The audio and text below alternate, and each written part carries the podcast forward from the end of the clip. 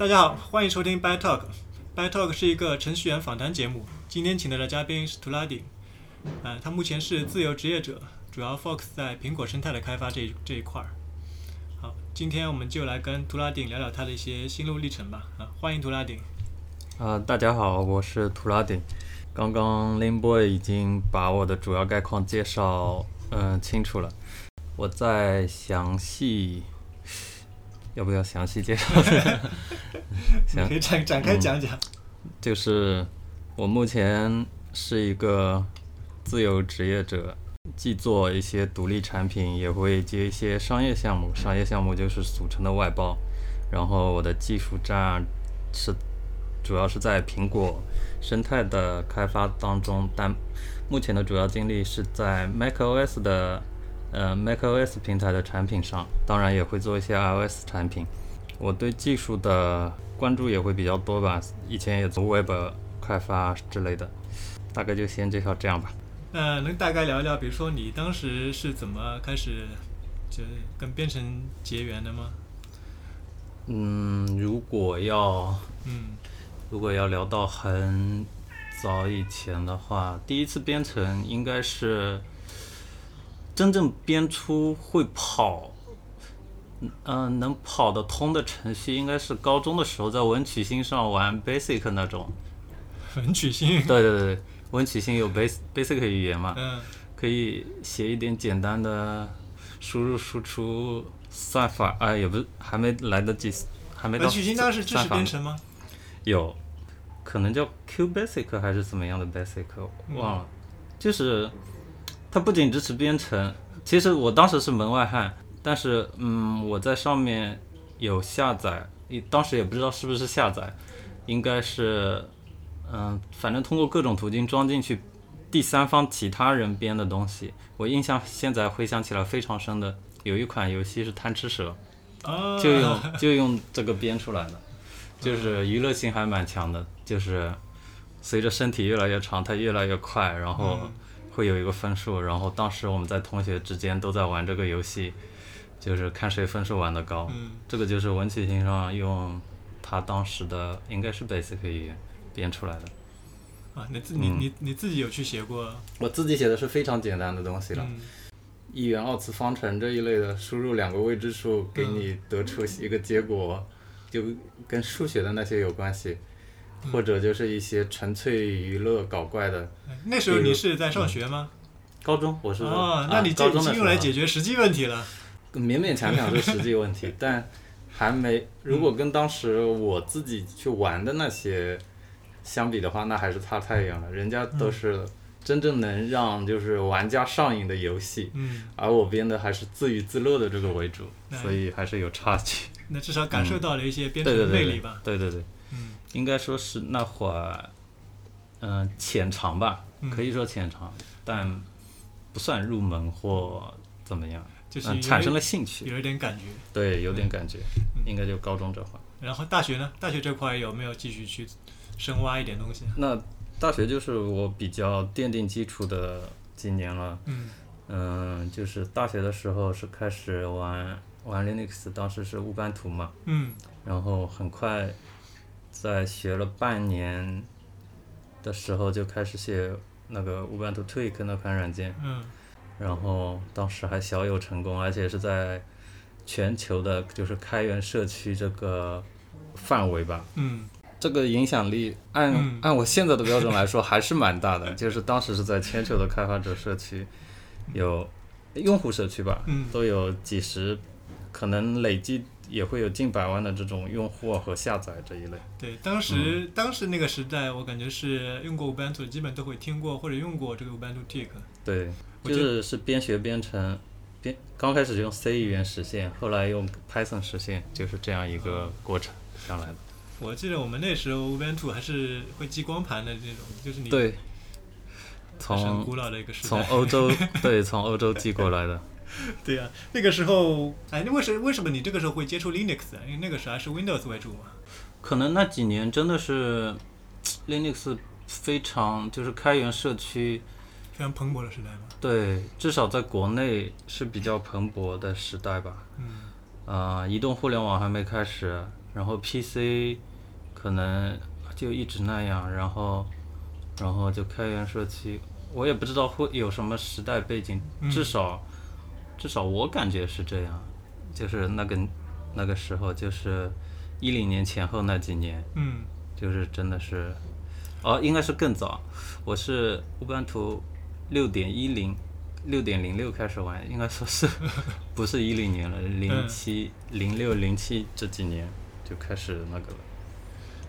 啊，确实那几年有个关键词嘛，后来技术社区把这个关键词当做一个调侃了。嗯呃，那个关键词叫做今年是 the year of Linux desktop，就今年 Linux 终于可以就是说，呃，进入桌面市场了。嗯就把 Windows 给那个了，就是一直都是那几年的关键词。嗯，但其实最终也没有掀起太大的波澜。对嗯，所以所以这个词后来，包括我过过去一年，比如在社交网络上都可能会看到一些人用这个词来调侃，嗯就是这样一种现象，就是说大家说今年是某个东西或者技术蓬勃发展的一年，终于要就是改变什么市场了，怎么样嗯怎么样，嗯，这个印象很深。所以当时开源世界那个劲儿还对对对也是因为学生嘛，所以都比较狂热，又有一种理想主义的精神在这里。对。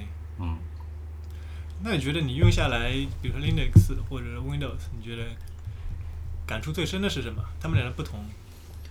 呃，最大的不同应该是，你可以定制一切，嗯就是就自由软件嘛。自由软件的话，每个刚接触自由软件的人都会先要被普及一下，就是在英文里叫 free 嘛。嗯这个 free 不是免费啤酒的意思，而是嗯自由的那个 free 的意思。嗯然后，然后就会你再深挖的话，就会告诉你，自由软件是你可以，嗯，你你可以有你的选择，你对它不满也可以自己去改造，嗯，嗯、等等等等，哦就是相当于这样。那那个时候嗯这样的一些概念上的感召还是挺有吸引力的。对，虽然它通常也跟免费划等号，但是，嗯、最大的价值确实是那个自由自在的感觉吧。嗯然后按照现在就是比较还流行的一个概念，就是基本上你也不用担心什么隐私啊之类的，嗯，不会有各种跟踪啊这种东西存在。对，还有基本上就个不会不用太担心病毒，嗯对，那个时候这 Windows 对对对 对对对，会有各种病毒。是的，是的。那后来呢？比如说那个大大学毕业之后，你是直接就是去公司去做相关工作了吗？还是？对，呃，记得第一份工作也是跟嗯 Linux 有关的，当时当时是做，它是一个主板上的微型的 Linux 系统，可以、嗯可以就是让你电脑不用进入主桌面系统的情况下，立刻打开就能用完成一些基本的应用和操作吧。后来、后来也推出了，当时一零年的话是上网本比较普及的时，呃，嗯开始有这个概念叫 netbook，嗯。然后当时公司的产品，嗯、就有往这个 netbook 上预装这个操作系统去发展，但一零年也是另一个重量级产品诞生的那个时候，就是 iPad，很快上网本嗯，消失了，iPad 成为了就是后面的一个 iPad，我觉得 iPad 这阵出来的时候还是挺挺惊艳的。对，它普及没那么快嗯，它但嗯、但是一直就很稳吧，我就是很快上网本这个品类就消失了，就变成 iPad 了。那你是大概从哪个时间开始说从比如 Linux 啊开始转到苹果那个开发的？呃，应应该是，其实当当时 Linux 跟嗯 Mac 之间的，就是跟苹果电脑之间的联系，从我一开始玩 Linux 就存在。首先，我会把 Linux 桌面美化成苹果的样子，嗯。其次自己也确实装了英特尔版本的当时的 Mac OS Ten，全称啊。当时还是这个，不叫 Mac OS，然后还装起来玩玩过，当时的感觉真的是，啊、惊艳，就是那种你无论怎么模仿，你都达不到它的那种细节的那种感觉。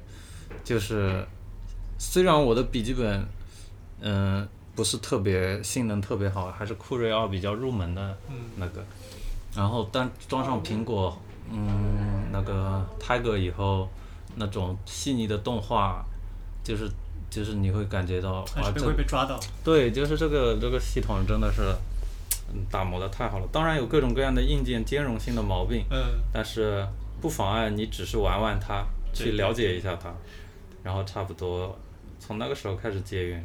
真正的结缘应该是，嗯、零九一零年那会儿，一零年是买了 iPhone 四，然后当时我是因为还有个好朋友，他当时把他，嗯、淘汰掉的苹果电脑免费就是借给我用了。嗯然后我就真真正的应该是零九年那会儿，真正用上苹果笔记本了，嗯当时的感受也是非常的，就是强烈。一零年我是买了自己的第一台，就是 MacBook Air，、嗯，Air，哎，我也是哎，我也是买那个时候 Air，我就觉得，嗯，我还记得那天晚上我是没睡好觉的。呃，因为当时的当时的那台 Air 我印象比较深的是什么？就是它的分辨率比较高，一四四零的，嗯十三寸的，所以也比较细腻。虽然不是 Retina 的，嗯但是这整体就是第一代还是第二代 ar，反正就是还不错的，嗯，就是确实非常适合做就是之前没用过苹果电脑的人的第一入门是吧对入门的那一套，这么巧你也是那一台，哎，对我也是那个时代，然后慢慢的一步步走上了不归路。对，但是其实嗯、我有长达四五年的时间，当时我是在 Air 上装了双系统。嗯嗯，一方面是工作需工作需要，嗯我不能在苹果上做开发，因为我要做 Linux 开发的，嗯所以就装了双系统。但是，就是在那几年，其实跟我的状态也特别像，我一直在一直在那种一个纠结的状态，嗯就是双重的呃两个东西事物纠缠的状态下。一方面，我的兴趣已经渐渐的转移到苹果上，嗯一方面，我因为工作，包括我当时做的 Ubuntu Tweak 这个软件，我也在继续维护。嗯、我的惯性还在那一边，嗯，所以，呃，包括我后面换了工作，我是一一年和一三年这两这两年，嗯、两年多的时间，我当时我去了北京，就是乌班图的母公司在北京的分公司，嗯、就是真正去做跟 Linux 桌面有关的东西了。嗯但是做了两年，其实是我发现我已经对这个平台是真的没有兴趣了。嗯，一三年夏天的时候我离职了，嗯我从我的第二家公司，也就是 Canonical，嗯嗯，，Ubuntu 系统的母公司离职了。嗯然后当时开始了第一段，就是自由职业或独立开发者，嗯怎怎么讲都行吧。这段经历，然后做了做了目前仍在维护的，呃，一款 macOS 的软件叫 Manico，嗯八年了。我前段时间还刚刚写过一篇我的总结文章，就是说 Manico 八周年，不仅仅是维护，人在创造价值，嗯就是它不能给我带来什么多少的收入或财富，但是但是还是会有用户比较依对赖它。对对对对对，呃，特别是就是很多东西，很多东西你，嗯、你，嗯、这可能说的有点远，但也也没事，就是，嗯，我我一三年刚开始做这个的时候，我的期望是它能给我带来很多收入或怎么样的，但其实当时初出茅庐，我完全凭着自己的一个。呃，兴趣爱好做了一款这么一个工具，甚至只是做给自己用的，嗯。当然期望会是很高，当然落空的也会很大，嗯。呃，但反正做出来以后，很快半年以后我又去工作了嘛，嗯。但工作归工作，这款软件一直维护到今天嘛。然后我印象比较深的是，二零二零年，当时国内 B 站上有个 UP 主介绍了它，嗯。然后他就突然有一波，二零二零年，二零二零说就去年，所以就是大概做了六年之后，对，应该是做了六年之后，嗯。它有一段时间，比如一段时间是一周或半个月，嗯。这段时间的销销量是从来没有过的那种。当然以前基数非常低嘛，嗯。它突然拔高了，嗯。那这是一个比，嗯，就比较怎么说，就是这里有好几个点，一个点是，一三年的时候，国内的 Mac 用户可能还是相对小众，那到了七年以后，二零二零年了，数量级肯定是上去了，上去很多的，包括以前是不可能在国内的网站上你看到有以视频为主，就是介绍 Mac 软件的，是的，是的，嗯，或者说介绍你怎么用 Mac 系统的，呃，以前是不会有的，但这几年因为得益于视频的这个发展呢，就是会有一些，然后会，然后又恰好介绍了你的产品的话，然后你的产品就会突然多一波用户，所以提到这件事是想说，这个东西就是就是就是要看市场嘛，嗯，但是七年前的市场和现在的市场又是不一样的，所以市场是一直在变化的，嗯，这个东西。呃，一个产品做出来了，那就可能比较符合我的性格，就是比较佛系，就是产品做出来，嗯，以做出来为目标先，嗯，然后至于它之后能卖的怎么样，能不能卖得好，或是无人问津，它都是可能存在的，嗯，那就随它去吧，对，就是如果一个真东它品质真的是 OK 的，然后也确实给人带来价值的，我觉得它应该是会被。某某个时间点啊，应该是会被挖掘出来，去去发光的。就像我刚才说的那个嘛，呃，市场的反馈是你无法预期的。嗯。当然你自己也可以做很多工作去，嗯，进行市场营销啊，或怎么样，嗯的一些事。其实我当时也不是，嗯，没有嘛。那我自己自己的推广本身，在我的圈子里发也是一种推广嘛。对。对，这这也是一个很重要的一个东西。之后。之后的那些推广，嗯，我我自己是做的相对太少了，但我觉得我做的比较好的一点就是我会持之以恒的去维护吧，对，这个还是蛮重要的，因为我相信所有的用户也好，消费者也好，他们他们是会为一款还在维护的软件买单的，对，如果一款软件已经好几年没更新了，大概率应该不会买单，是的，嗯。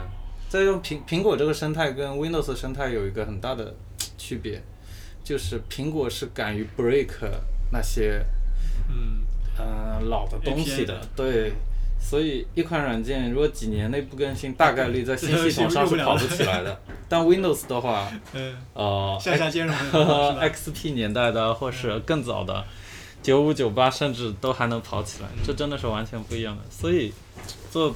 做苹果生态的产品很重要的一点就是你要你要去 follow 它的一个节奏，对，嗯，这嗯一方面其实也比较符合我的性格，我比较喜欢追星，嗯，就是有新系统、有新的语言、有新的框架，都会想去玩，所以也是一种对我比较符合我的一种自然的那种状态吧，去维护它，除非维护成本真的太大了，我就不会去维护，大多数情况下。我即使用每年没有什么功能更新，没有什么 bug 修复，我都会用 Xcode 新编译一下，看看有没有什么老的那些代码要移除啊，然后发个新版本。像这种维护也是有必要的。对，基本上至少过去一年，软件都会更新一个版本。嗯，我所以我觉得对于独立开发者来说，其实你那个持久性或者说对持久性是挺挺重要的。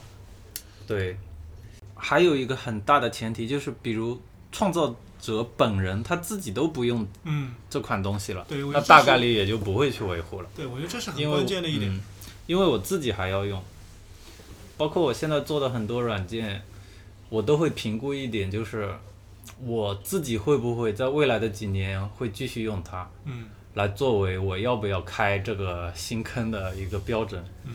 因为我在想，如果假如我自己都不会去用的话，那我大概率只是心血来潮做一下。当然，也不是说没有这样的例子。嗯。当然有有些小作品我会，呃，确实是，嗯，也没必要维护了，或者也就下架了之类的。大多数还是会先考虑一下，自己能不能在未来的几年继续去维护，来作为标准吧。嗯。嗯。因为如果说你自己都不用的话，就感觉这个东西你就是在为别人做，就就有一点回到那种打工的感觉了。啊，也是。当然，这个这个过程也不能说是不好。嗯。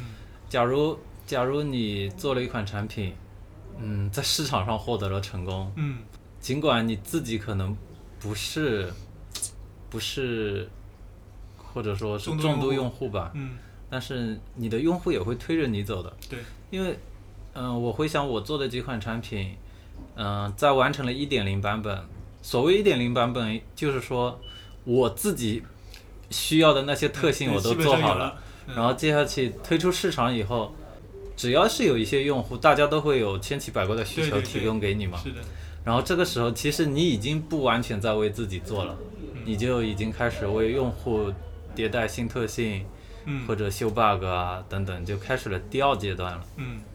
零到一可能是更多的从自己的角度出发，一到十之后就要就要考虑市场了。我觉得这个这个还是可以的，因为用户的场景千奇百怪，可能对对对很多场景不是你自己所遇到的。是的，哎，你最近是不是买了一个这个 M1 Pro 啊？对，感觉怎么样？嗯、一句话就是说我终于等到了我理想中的产品吧。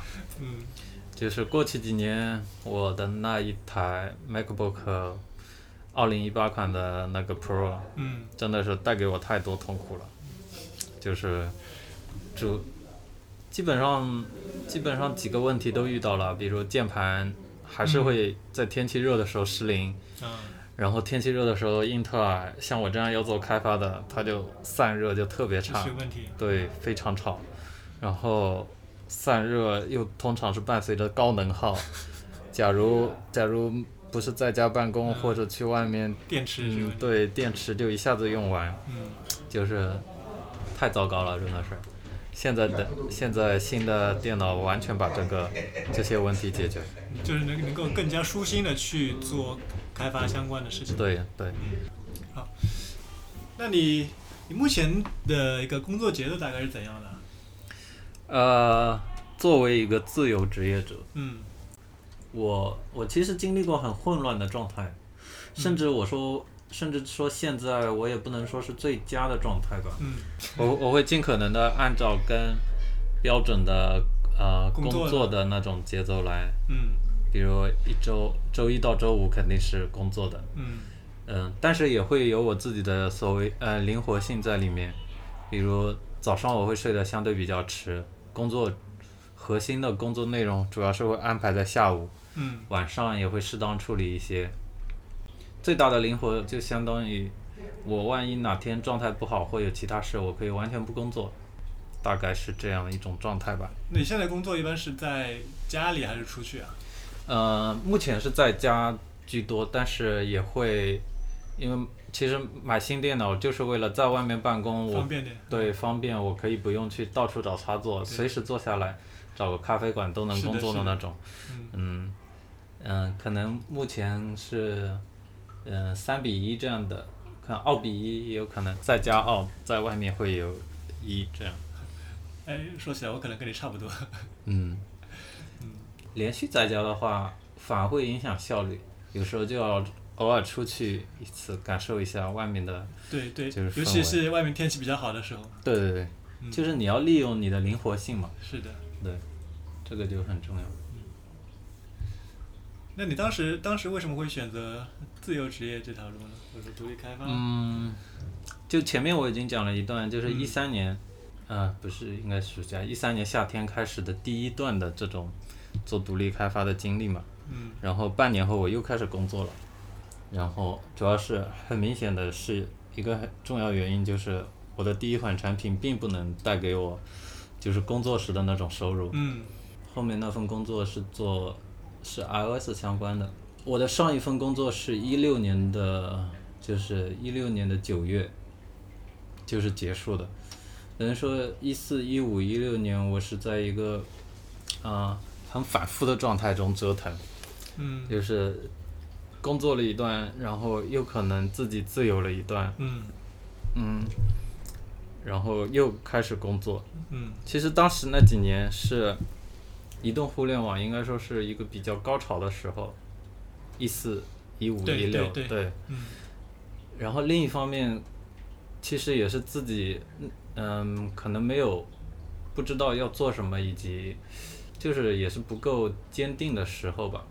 比如当时一一六年的有一份工作经历是跟 AR VR 相关的，嗯。但其实我自己完全对这个领域是陌生的，完全是因为当时创始团队，呃，有这个，嗯，在做这个方向，以及以及反正就找上了我，我当时就说服自己，虽然我对这个领域不熟悉，但是我去试试看就好了。但这份工作也成了我目前为止最短的一份工作，我做了三个月我就出来了。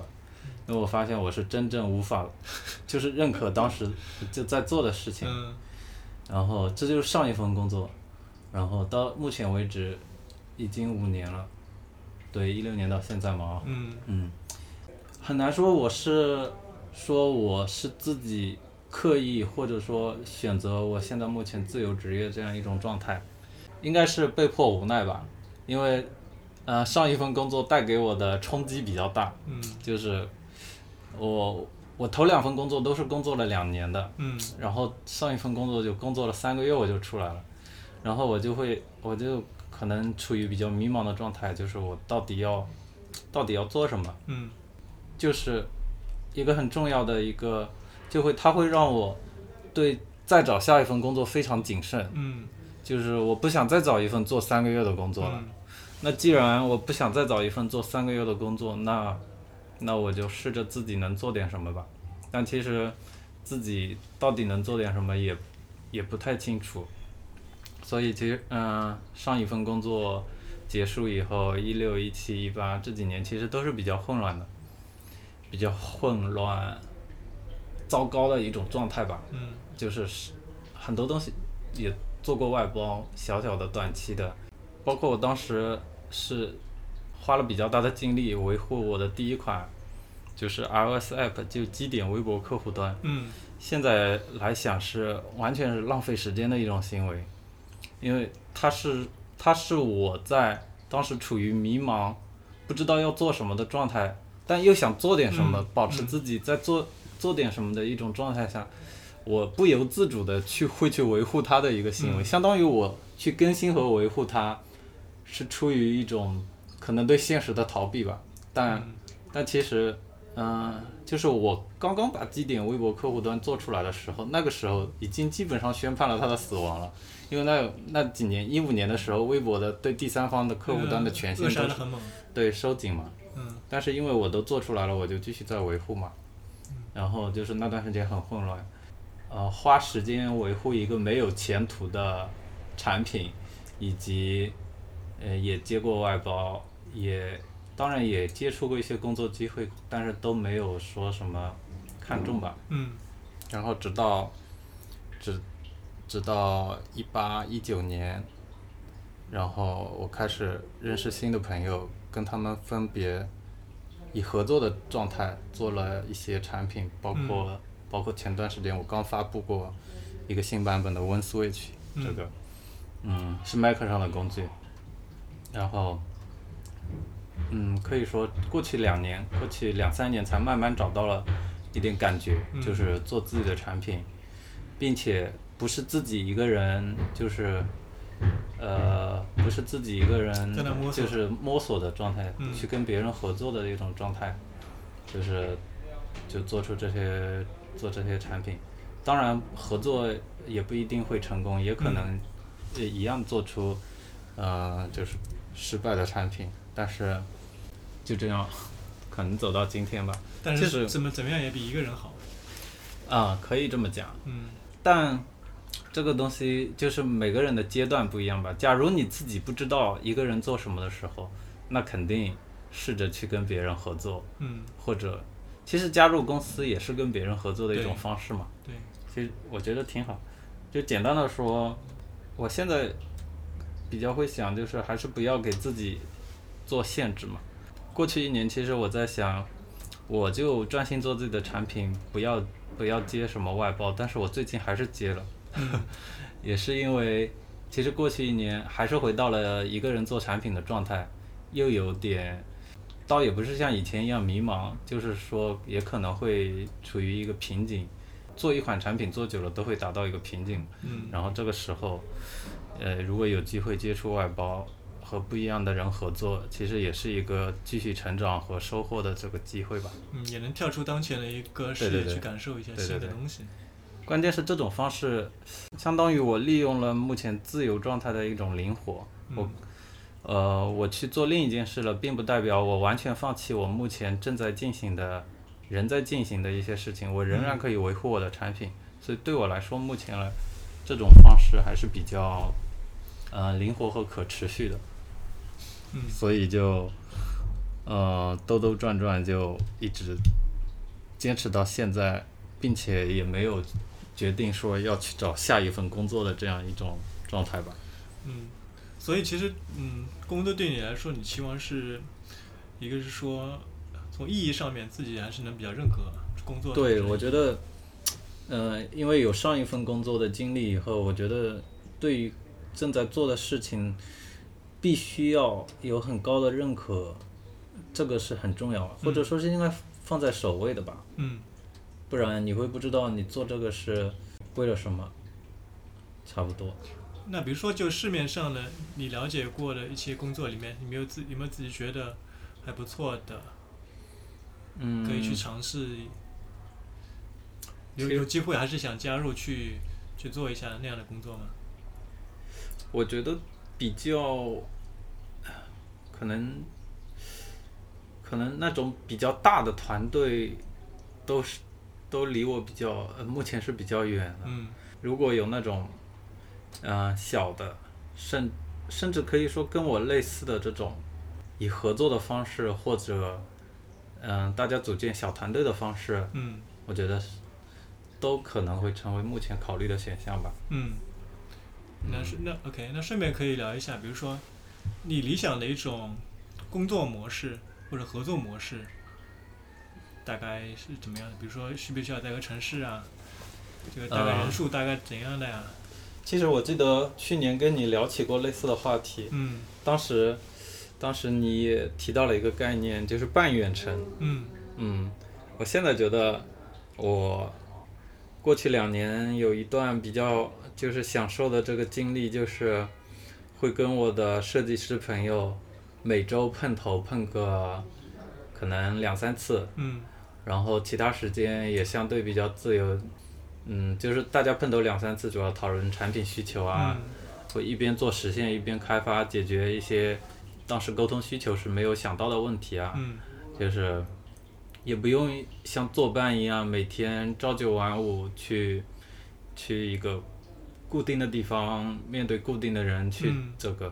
当时我们还还会选在比如在不同的咖啡馆去、就一起办公啊这种。嗯嗯、我现在想想这段时间还是蛮享受的。嗯嗯，可能是比较理想的状态。嗯但是这是当时的一种状态，而我我现在又在想，有一个固定的固定的办公场所，但是你你不用每天都去。对不用每天都去，至少至少这个地方是你保底的，你不知道去哪了，或者说今天也不想宅在家里的时候，你就可以去的这样一个地方，我觉得是比较理想的。这个比较踏实的感觉。对对对，是的，是的，但是，嗯、还是成本吧。嗯对，如果你有一个呃办公场地，你你花了钱去租下来的，嗯，然后你又不天天去，那就可能又有点浪费。是的。对，特别对，还是个人。那你当时有去、嗯去看一下 vivo、vivo 可这样的吗？呃，其实有一六年的时候，呃，我不是住在良渚文化村里嘛，嗯村里当时有个联合办公，我还嗯我还去看了，当时应该就是去年还前年的时候去看吧。嗯就是，嗯，确实有一个联合办公，但是环境相对没有达到我满意的。它就两张桌子是，就两张桌子是是公共工作空间了。是移动工位，嗯就两张桌子是移动，嗯，那种工位，其他的都其实也是出租的。嗯，还属于原型阶段。呃，其实是已经投入使用了。嗯嗯，那反正就是你，呃，你没办法在就是距离啊、舒适度啊和配套啊，就是找到一个都自己很满意的那个地方。嗯当时去 WeWork 也去过，当时西湖边的 WeWork 还做过闪坐，WeWork 我去过两个地方，体验过它的闪座。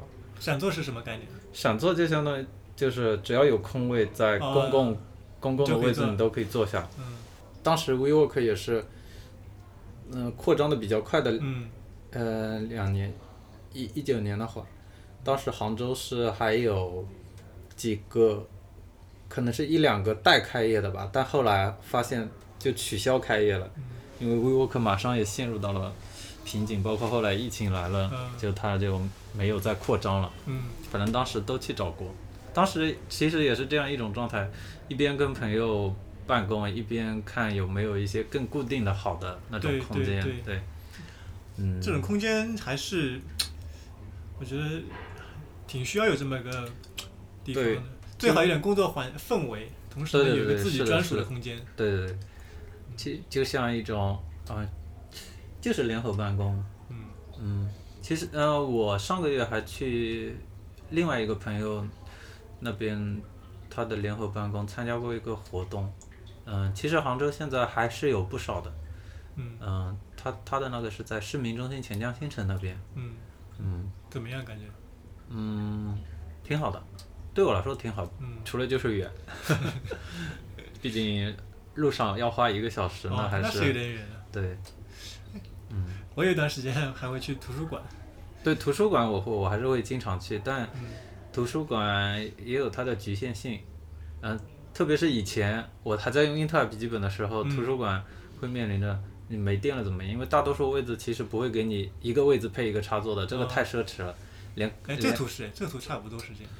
啊、这图啊这图好像是对，对，其其实杭图也杭州图书馆也是，嗯，但图书馆就是太火了啊、或者要抢座位啊，图书馆我稍微有一点点经验啊，有吗？是是那个，呃，学放休假时，大概是学生放假那段阶段啊，嗯确实非常抢，嗯大概像九点九点多一点你就得过去抢了。嗯。那如果学生上学了之后，其实还好，基本上都能有座，就是跟假期有关、啊。对对对嗯，跟假期有关。对浙江图书馆，我以前住城西的时候也会经常过去，确实不错。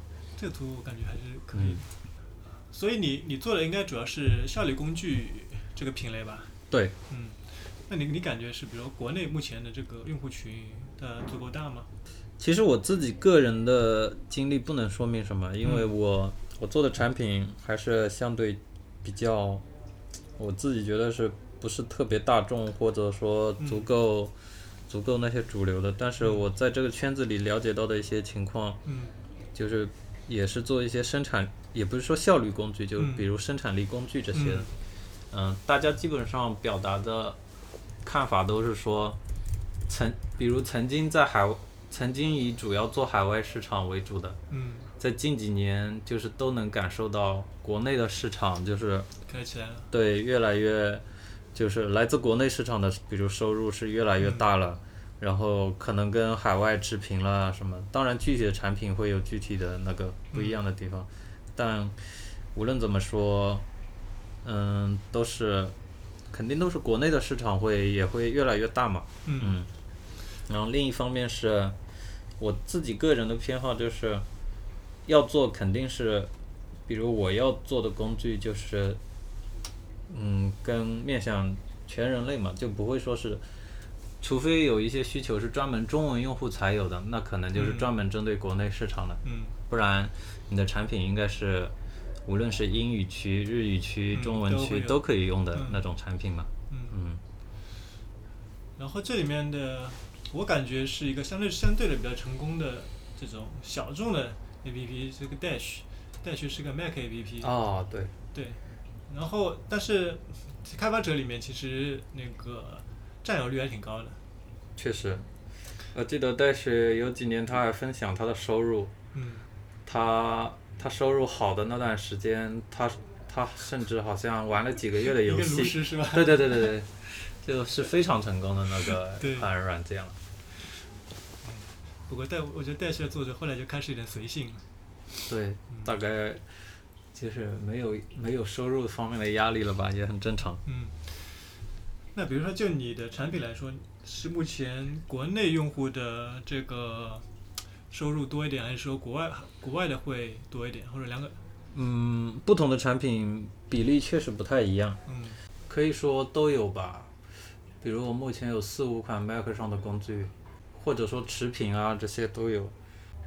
看你有没有打开国外市场。比如，比如我今年新推出的 Paste Now 这款工具，嗯很明显是国内多，国内多。国内多，因为因为我根本还没有在国外宣传过。嗯呃，其实一推出来的时候有宣传过，嗯现在国外的一些用户主要是来自自然流量。嗯嗯，偶尔也会确实收到一些英文或其他语言的这个评价好评，嗯但完全是自然流量。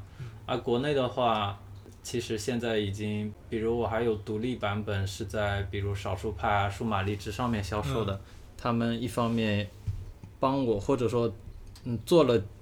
就是第三方经销商该做的那些事情嘛，嗯就相当于在做推广这些事情，所以很明显是来自国内的，就销量是多一点的。嗯国外目前我还没做这件事情。嗯，那比如说以国内的目前销量来讲的话，你觉得是这个成这个带来的收入方面，大概是你觉得还可以吗？嗯，按我目前的状态是，我没办法靠一款产品，就是解决我的、呃温饱，只能靠嗯，做做对嗯很多款，嗯或者嗯，其实嗯，当然我这这只是个人的例子嘛，嗯嗯，也有做得好的，做得好的，当然靠一款产品当然也足够了。很多公司它都是只有一款独打的产品的，对，几几年或几十年都在嗯嗯好好的做一款产品。一方面我自己的产品相对比较小，但我觉得这跟大小也没有直接的联系，对，还是说你能不能切入到那部分用户，用户为其买单。是的。那你你你没有去考虑过推广去做点努力？嗯，对我一直或者说我过去过去一段时间，过去一年，都明显的感觉到我在这方面的就是投入的功夫太少了。嗯呃，甚至甚至我跟同行的一些人相比，我也觉得太少了。为什么呢？因为我发现我在社交网络上更新的那些东西，可能更新了，嗯、更新的状态十条、二十条、三十条，可能才会有一条提到我自己的产品。我是不是不够 爱我自己的产品？反观我的呃，比如一些其他的同行，呃他们经常发的都是嗯嗯、呃自己的产品，自己的产品。嗯，嗯你是不是会担心老发自己的产品 这个？没有，这其实是一个自然的状态，因为我觉得我的产品更新了，我才值得去提他一下。嗯我每天提他没什么好提的，确实没什么好提的。呃，然后另一方面，我有时产品更新了，修个 bug 什么的，我也觉得也没必要提。就是哎反正这是一种，就是前面提到的很佛系的状态。我觉得你你可以看一下我觉得八爷的状态，你觉得怎么样？嗯、他确实挺好的，呃，至少我我也关注着他的推，嗯嗯、经常还是会看到他更新熊猫吃短信这个东西，嗯。对，但我哦，就拿我前几天一个例子来说吧，比如我在微博上我更新了 WinSwitch，嗯。呃，一点二二版本，我发我简单发了一条状态，嗯。然后当时有个粉丝关就关注我的呃用户，他评论着，他说今天才知道这是我开发的、啊，嗯，然后我就哭笑不得，我回了他一句，我说现在知道还不晚，就是相当于有一个用户嗯，他关注了我很久，今天就是然后在某天他才说啊。就是原来原来我用的一款软件的作者，我已经关注他很久了，就是这是一个很明显的对，很明显我这就是我我确实对我自己呃在推广方面的不足有一个很明明确的认知，嗯。但是一个人的精力就是有限，那这可能也是我给自己找借口，嗯但反正就是我做的还不够，对对外界来看，就是我在推广方面做的确实还不够，太少。嗯，还有一个还有一点就是作为自由职业者，我觉得比较难的一点可能是自律。你你怎么看这一点？呃，自律这是必须的。我觉得我在自律方面是可以说是一直挣扎着下来的吧。嗯一个人容易受到的就是干扰因素。反正就是总而言之，就是我在自律方面其实做的不是特别好，但是我又知道自律是很重要的，嗯所以我一直在这么挣扎着下来。那对我来说，过去几年我在自律方面做的一个比较重要的点，就是我给自己的工作登记时间嗯是很严格的那种时间的要求。呃，比如我开始工作了，我就开始计时，嗯。这段工作结束了，停止计时，嗯。这样我能明确的知道我今天工作了几小时，嗯。在哪个，而且我我是给自己开发的一个嗯登记时间的一个 Web 系统，小小的，然后我就能明确的知道我在哪个项目上花了多长时间，哪个任务上花了多长时间，然后久而久之就这么，但是光有这样还不够，我发现我这个时间管理系统啊，时间登记系统嗯。还没到管理的程度。我这个时间登记系统我用了两年以后，哇，我有两年了，其实现在已经四年了吧。其实当时是因为接了一个外包，嗯。其实当时因为机缘巧合才做这个系统的，因为嗯。嗯那边外包商的要求，我在做完这个外包以后，我可以输出一份在哪个任务上花了多久是给他的一个电子表格，然后我就顺便就做了这样一个系统，然后这个外包结束了以后，我觉得诶这个系统我自己也可以用，其实当时只是一个很简单的后台嗯。后台系统嘛，嗯，我自己也能用，然后我就自己也按照习惯把它用下去，并且后面我根据自己的需要加了很多需求了。然后前面说到了这个时间登记系统，我自己当时是一七年应该开始用的，然后用到用了两年，用到一八一九年，甚至用到零零年的时候，我我当时去回顾过去两三年的那个登记的东西来看，我当时以为，嗯，我已经很自律了，嗯，我能坚持用一个系统把我工作的状况我都登记下来，这个确实不容易的，我我已经很很了不起了。但我后来才发现，咦，我在这个项目上我怎么花了这么多时间啊？而这个项目本身并没有任何的未来或者回报嗯带给我啊，我为什么还要花时间在这上面呢？然后我才意识到，我满足于登记一个小小的，就是零碎的工作时间，嗯。但我其实并没有全局的统筹或者说一个安排和那个。嗯。其实自律的境界应该是这种，就是你对你的，嗯、放大了说人生也好，放小了说一个项目也好，你对这个项目是有一段周期，对它周期有个预期和管理的。其实其实两年前的又新增了一个习惯，嗯就是我觉得登记时间只是一个数字而已，然后你需要有主动的 review 和回顾。对，就当时我就开始逼自己写一些周报，嗯就其实是在，我记得是大公司职员都非常讨厌的一件事情，呃，包括我记得去年阿里巴巴好像还还取消周报这件事情，大家嗯为此欢呼。但其实我有点乐在其中，嗯因为，嗯，当然写周报这件事情，到具体怎么写以及写成什么样，意义是什么，还是有很多细节可以去那个的。嗯但是，嗯，我写了一段时间之后，还是会有感觉，确实还是有用的。其实周报还不够了，月报、季报，就，但是报什么的还不行，关键是你要有计划。所以当时其实我不是说完全写成了 report 这种形式，还有一个 plan 的作用在里面，就是我要计划未来一周，或者计划这个项目怎么样。我目前的认知就是，其实自律就是是指这样。嗯，所以这这其实也是一种做事情的一个节奏，要非常有节奏的去做。对比如当前嗯要做什么，做到什么程度了，难点是在哪？这就是大公，我有点感觉是那个大公司的做事节奏有点类似，只不过我们啊把这种做事方式套在自己的项目上。对，嗯，那比如说你，因为比如对我来说啊，我可能哎今天状态不太好，就算了吧。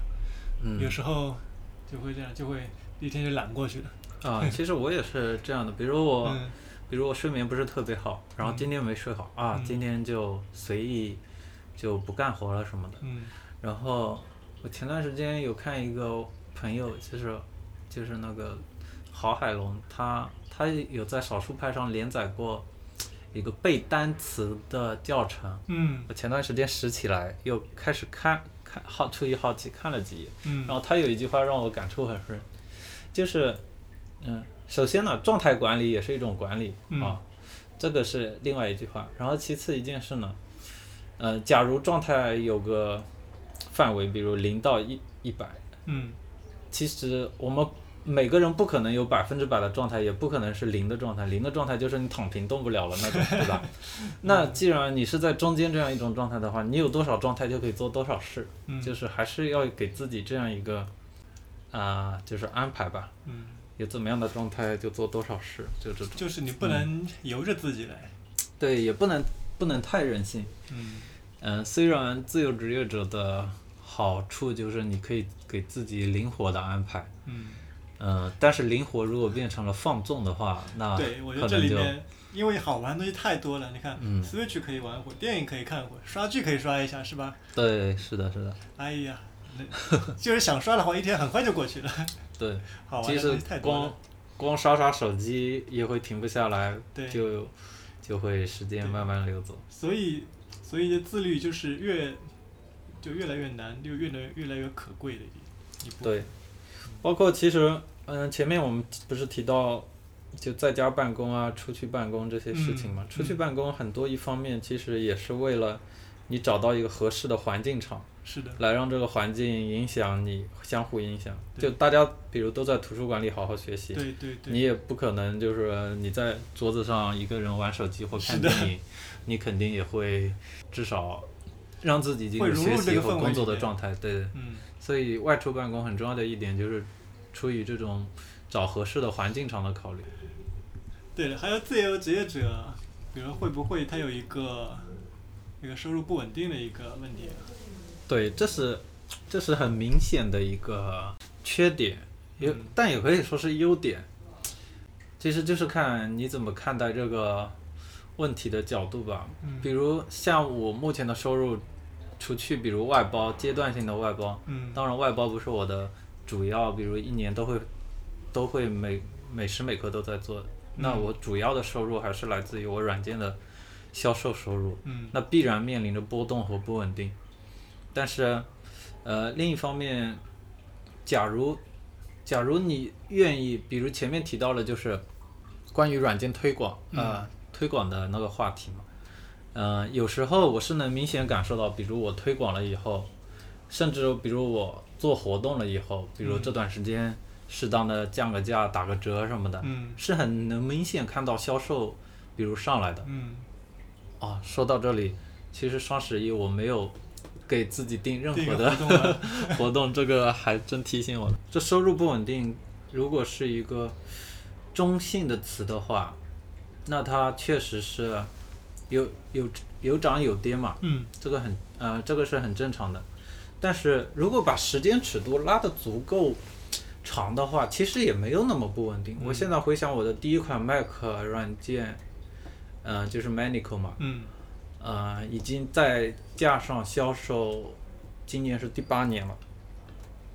那有没有存在，比如我今年赚了一千美元，明年赚了一万美元这种情况？其实没有，没有这么大的不稳定。嗯嗯嗯，反倒我觉得可能很大的不稳定是，嗯、可能会来自，呃，就是前几年比较互联网上比较火的那种，比如烧钱营销啊、嗯。这种方式啊，我觉得反而会造成很大的不稳定。你可能现在有钱做推广，烧了一波钱，它销量上来了，停止了，然后它又回去了对，这种反而是不稳定的一个来由吧。假如像我这么佛系的话，其实 你发现七过去七年八年，呃，除去第三方给你的一波呃助推，嗯大多数情况下它就就是像水波一样，对，像水波一样这种呃的抖动的。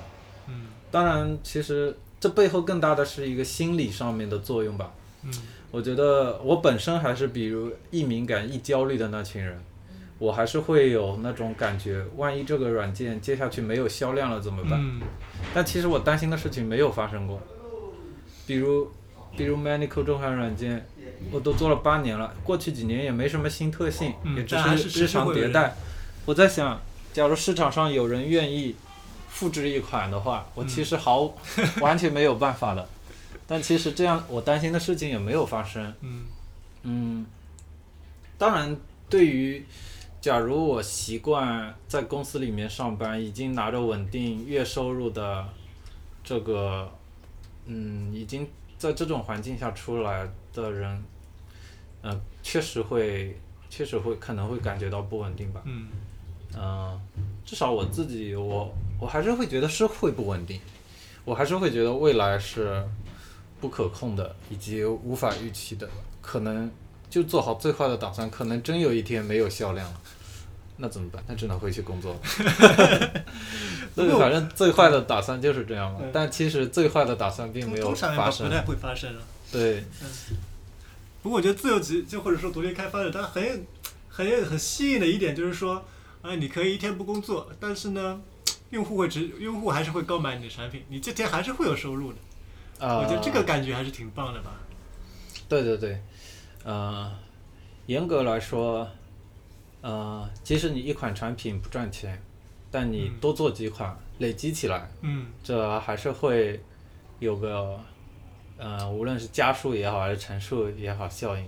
就不能指望老是指望一个产品嘛。对对对，还是要就是下一个要做什么。对我，我很明确的，我我我目前为止对自己很明确的一点就是，啊、首先目前的一个现状就是我没办法就靠目前这几款产品就过很很好的日子啊之类的，然后所以在这个的前提下，就是我还是得必须不断的推出新产品，嗯然后做做一些新产品，就是在在推新产品和维护旧产品之间，就是保持一个平衡吧，相当于这样。嗯。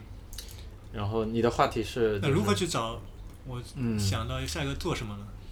找到下一个做什么？其实这个也是各种机缘巧合，或者对我来说因缘的。嗯，我拿我上款产品 Paste Now 为例子吧。嗯其实我以前我以前是用过剪贴板类的工具的，嗯但是，嗯，也就是用了一下就把它放在一边了。我我觉得我我并不需要它。嗯嗯，直到直到我去年我认识了一个新朋友，他当时给我开箱他的 M1 电脑，就面对面开箱的那种。嗯他给我开箱他的 M1 电脑，我非常感兴趣，因为我还在纠结要不要买。嗯嗯，然后他给我开箱后，我发现他的电脑上新装的几款 App，头几款装的 App 中有一款是剪贴板工具，嗯然后我就很好奇了，我说你平常工作中要用它来解决什么样的问题吗？他说，他就给我很生动的面对面描述了他的一个工作场景。嗯其实我觉得这是一个，呃，很好的学习的机会，因为平常自己你玩的东西很容易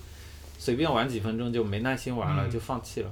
但是你有一个，呃，面对面有这样一个例子，他用他自己的感同身受啊，他用他自己的经历来跟你讲这些事情的时候，呃，你就会印象特别深嘛。嗯然后，然后接下去我在未来的几天，我也试着从跟他交流过程中，嗯，就是嗯感受到的东西，我也自己去这么去感受，去用类似的工具了，发现一用也真正深度使用下去了以后，我发现确实离不开这一类工具了。呃，离不开，并不是说我在用电脑的每时每刻都离不开，而是它在我需要的时候就能跳出来，然后把我复制和粘贴过的东西就找出来，这非常省时间。就是我即使一天只用到一次，我就觉得它帮了我大忙了。嗯然后，嗯、虽然有时候一天也用不到一次，但是一个月总会用到几次，一年下来也会有很多次。总之，它平常不会影响你，然后在关键时候又能帮上你的忙。嗯然后我就觉得这个东西，嗯、嗯、是挺不错，但是我对我目前在用的呢又不是特别满意。然后我既然是个嗯开发者，我自己也可以做。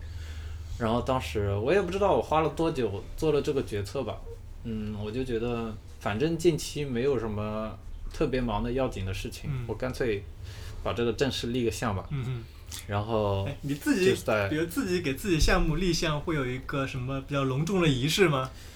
呃，其实以前不会有，但嗯是近几年我还是会比较走一个，也不是仪式吧，嗯就是流程吧。嗯基本上会存在先把 idea 记下来，嗯然后先让他，先让他，哦，先说说我以前的习惯，以前的习惯我可能冒出了一个 idea，就就措手不及的就去写代码了。嗯然后我后来决定，因为写着写着其实也不了了之了。嗯呃，特别是作为一个程序员，作为一个开发者，经常会发现，呃，经常会你在用技术验证了可行性以后，就丧失了对它的兴趣，就觉得哎这东西没什么了不起的，没意思就不做了。嗯后来我就改了一下习惯，就觉得动手马上动手去做不太好。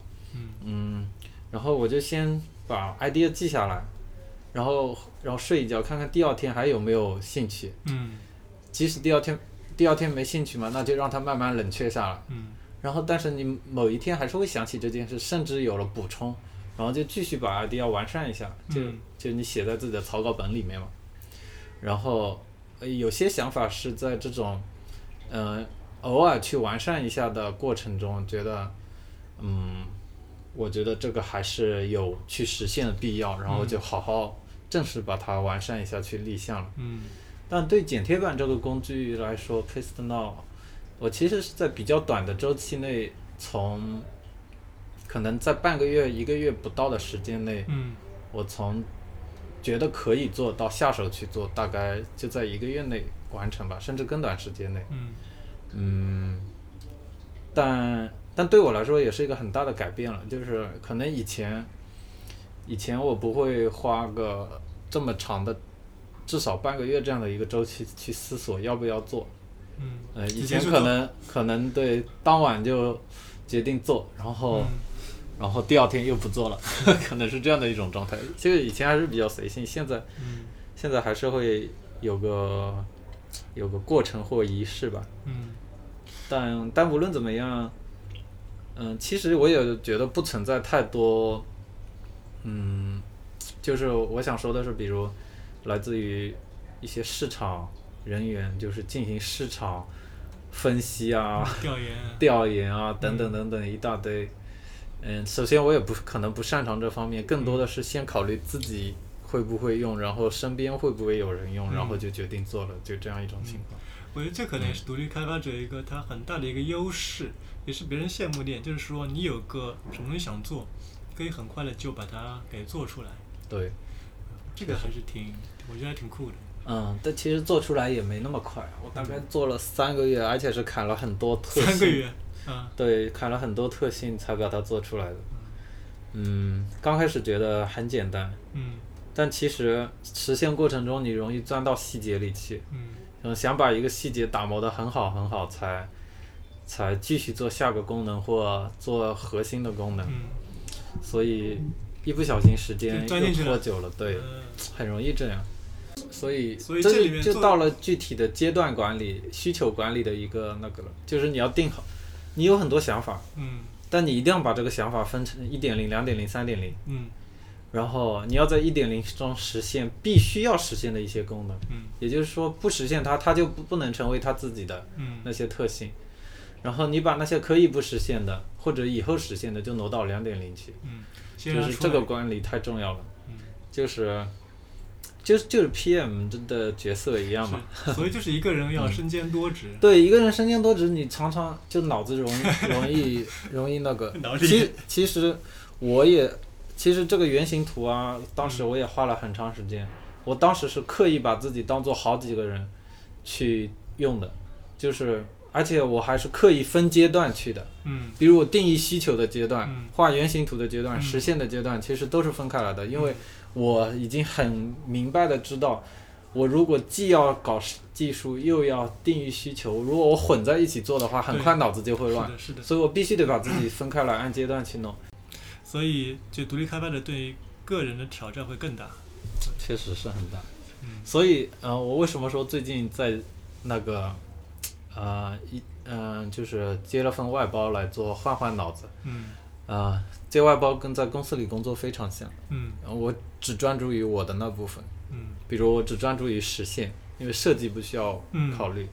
然后这个项目，呃，甚至这个项目完成了以后赚不赚钱，我也不用操心。对对，这其实做外包是相对比较轻松的，当然嗯这只是相对的，因为做外包也会有比较大的挑战，包括你要工程质量啊、嗯沟通啊，嗯包括以后的维护啊等等。你不是在单位时间内就是抓紧时间把它做好就行了，你还要考虑就是这个项目未来的可持续。其实把它当做自己的产品来做就行了。是的，是的。嗯，那你作为独立开发或者说那个自由职业者，有没有一些某些阶段觉得哎挺有成就感的那些时刻？我觉得挺挺有成就感的，主要会在两，现在回想的话，应该是两个点吧。嗯哦，可能有好几个点，我我也就想到什么说什么。嗯一个肯定是把想法变成，嗯，变成产品正式发布的那一刻，就是零到一变成一的那一刻，嗯那就会有一个极大的满足感和放松的那种感觉，就会觉得，就是就虽然作为男性没有生过孩子，但我觉得可能就是这种感觉，对自己的娃终于出来了。对自己的娃终于在各种嗯、折折磨或怎么样下出来了。嗯然后，嗯，甚至甚至发布的那一瞬间，就是你会有那种放松感，觉得发布出来就好了，接下去接下去能不能卖出去啊，什么都无所谓了，因为这已经是个里程碑了，对一个真正重要的里程碑了，零到一的那种里程碑了。嗯然后第二个重要的就是会有成就感，那当然是就是卖出去了，销量比较好。对，嗯，呃，就是，嗯因为这个这个是一开始，呃，要做产品，其实一个很重要的目的嘛。你、嗯你不能完全做给自己用嘛，嗯你做给自己用的话，你就可以不用发布出去，自己开心的用用就好。然后当你发现产品卖出去了，嗯，并且卖的还可以的时候，这个肯定是非常欣慰的。当然，就跟前面提到的一样，你的收入会面临波动，你会在这个过程中，呃，经历，嗯、说不上大喜大悲吧，嗯但是如果你刻意关注这些每天的销售啊很容易被什么的话，他情绪对。很很容易的。嗯当然，我现在也没办法摆脱，毕竟这这个对我来说确实重要，因为做产品还是为了要有收入。对，呃，不去看也不行，天天看也会，反正会有，会有会影响情绪这种吧。嗯，我现在还没有很好的处理好这个，其实其实可以延续上个话题，确实是会，确实没有很好的处理好这种嗯。收入波动和个人的这呃的带给个人的一些影响，因为这肯定会有。然后还，嗯、因为一个东西你没办法一直会增长，嗯。卖得好，呃，增长都是周期性的，包括你纵观整个人类，嗯、纵观整个人类可能还是在增长过程中吧，但是还是会有很多波折的嘛，嗯衰退啊都必不可免。嗯呃，还有一个比较有成就感的，可能就是，就用户，用户直接告诉你，跟你沟通他喜喜爱这款产品，或者嗯说他解决了这款产品什么问题吧。嗯就是相当于一个指标是你从收入这个从嗯就是知道了市场的嗯反馈，嗯另一个就是活生生的人了。当然，虽然我们不是面对面，嗯但是你还是能从他的文字中感受到你做的产品给了他，呃，他很喜欢或者帮了他的忙。嗯然后这个时候就觉得，呃，从另一个指标或者说从社会这个角度的指标，就是获得了一被认可呃。对别人认可很大的一部分成就感吧。就说白了，人还是社会性动物嘛，嗯，还是要有呃来自外在的肯定和嗯怎么样的，是的。嗯，这这个个还是蛮重要的，嗯所以其实一款产品它包含了很多的方面，比如像像推广、推广、设计和产品，这些都是。那你没有考虑过是以一个团队的方式去运作吗？呃，其实一直在想这个问题，特别是过去一年也想的特别多。嗯但嗯，团队这件事情跟当然，如果你有这个意愿、愿力去做的话，嗯，是可以做起来。但我这个人跟每个人性格有关吧，我可嗯能想的比较多，因为比如我会想到我现在的收入还只能养活我自己，那我凭什么去嗯。就是，嗯、当然现在，嗯，有只要你想，还有各种渠道嘛，比如嗯、呃融资啊什么的，嗯只要你去试，不可能说这些路都是堵死的。嗯嗯，但是我这个人，我的性格可能会觉得，我必须得在我的产品能让我自己足够，就是过得比较舒服了，我可能才会，呃，呃，拉点帮手啊，或怎么样的方式去组建团队吧。那你觉得这里面会不会有一个悖论，就是可能一个团队方式能够帮助你更好的去那个去去运营，去让这个产品更好的生存下去？对，确实是这样，所以，所以，嗯、这就是我我目前嗯还没有完嗯完全没有结论的一件一个想法，嗯。因为我确实时不时的也在想这件事情，我，呃，我无论是接下去嗯做新产品也好，维护老的产品也好，嗯嗯，是不是还要继续维持现在的一个模式？其实我之前合作过两款产品，但都是跟设计师合作的。嗯跟设呃跟设计师合作呢，跟假如跟开发合作呢，又会不太一样。对，对，设计师合作，可能大家的工作阶段不一样的，因为设计可能更倾向于嗯早期阶段，后续呢、可能更多是开发阶段。然后我在想，接下去有尝试的话，如或者有机会有自己愿意去那个的话，更更想在开发的阶段，呃，进行可能一些合作吧，呃，也不是合作，看看，嗯、其实现在心里还没有谱，但就是说，就是有个团队的形式吧，嗯。当然，嗯、其实我现在，嗯、前面也讲了，就是推广什么的，其实是很大的一个短板或怎么样。对，就如果团队有人可以把这块帮你扛了，对，有推广的话，可能就更好。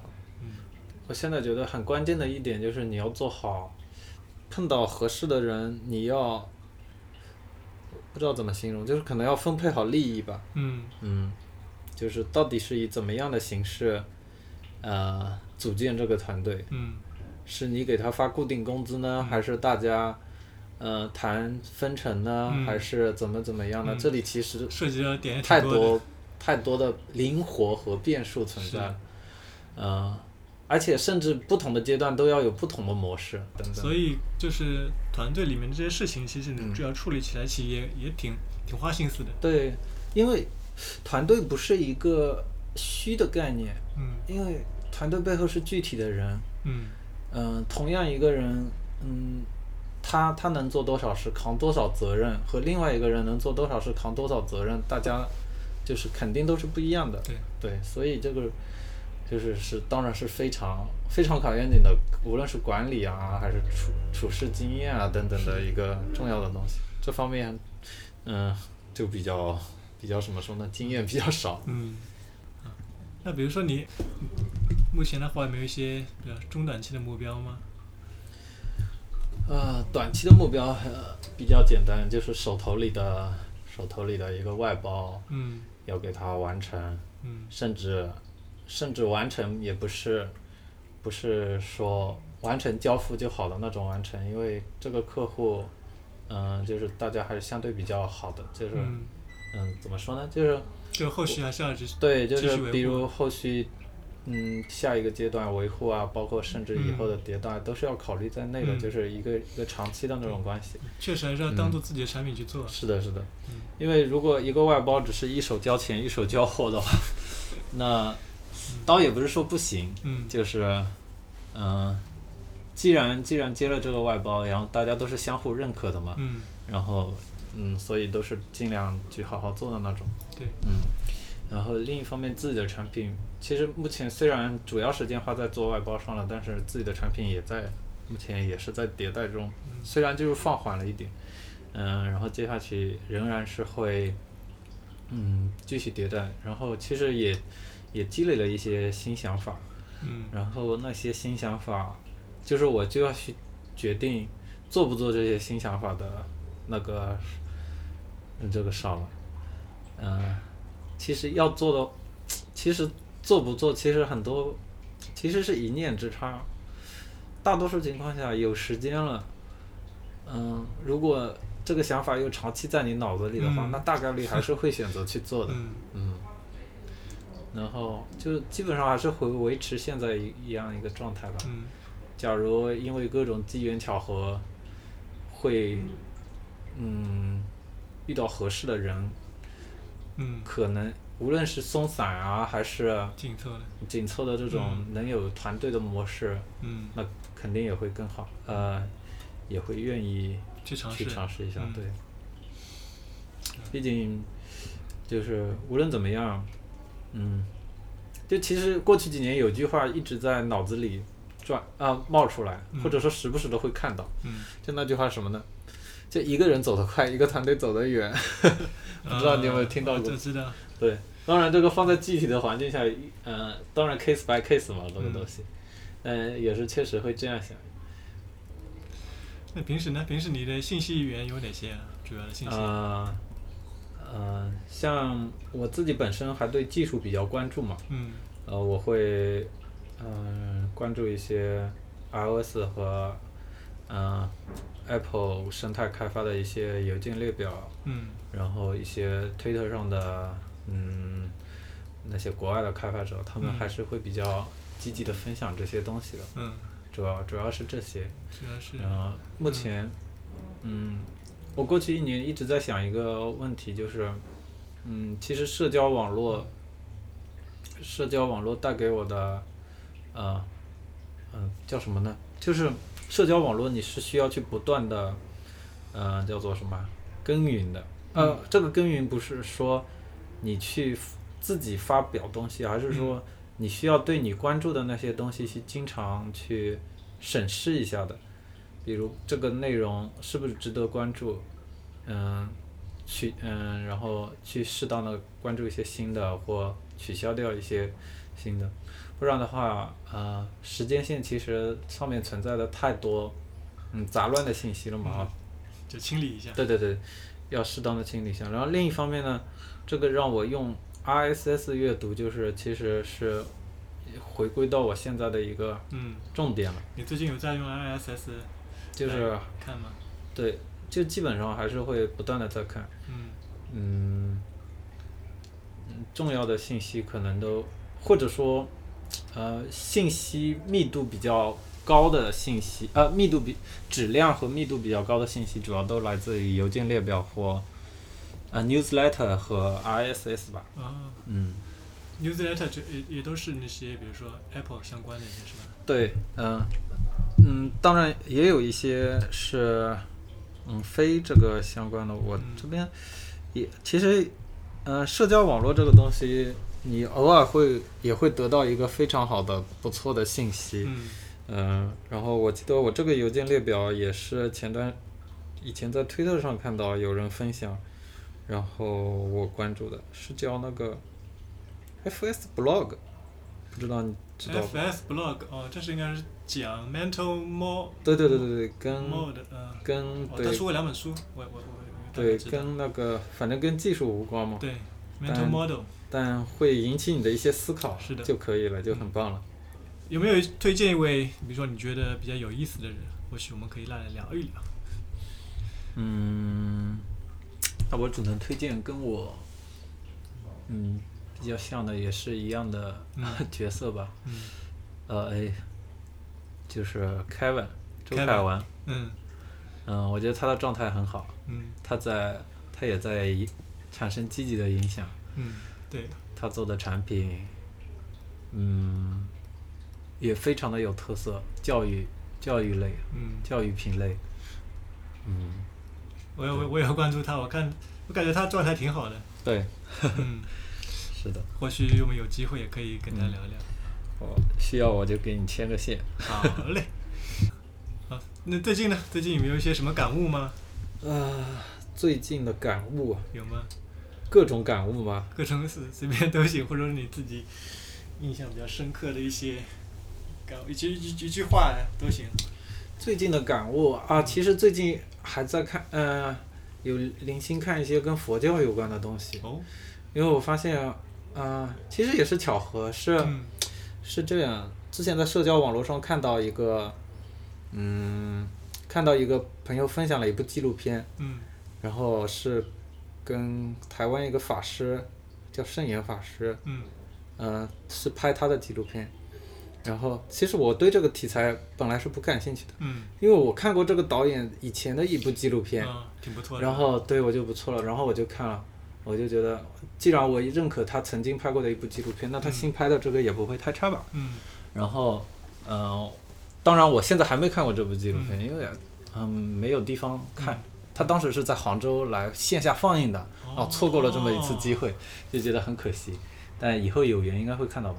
那我我既然没有没办法看到这部纪录片，那我就看看这纪录片里面的主人公是什么嗯人嘛，然后就去了解了这个人，然后就是结果刚刚提到的一个圣严法师，然后嗯其实他是一个台湾很有名的，嗯，当然现在已经圆寂了，应该这么讲，用他们的术语。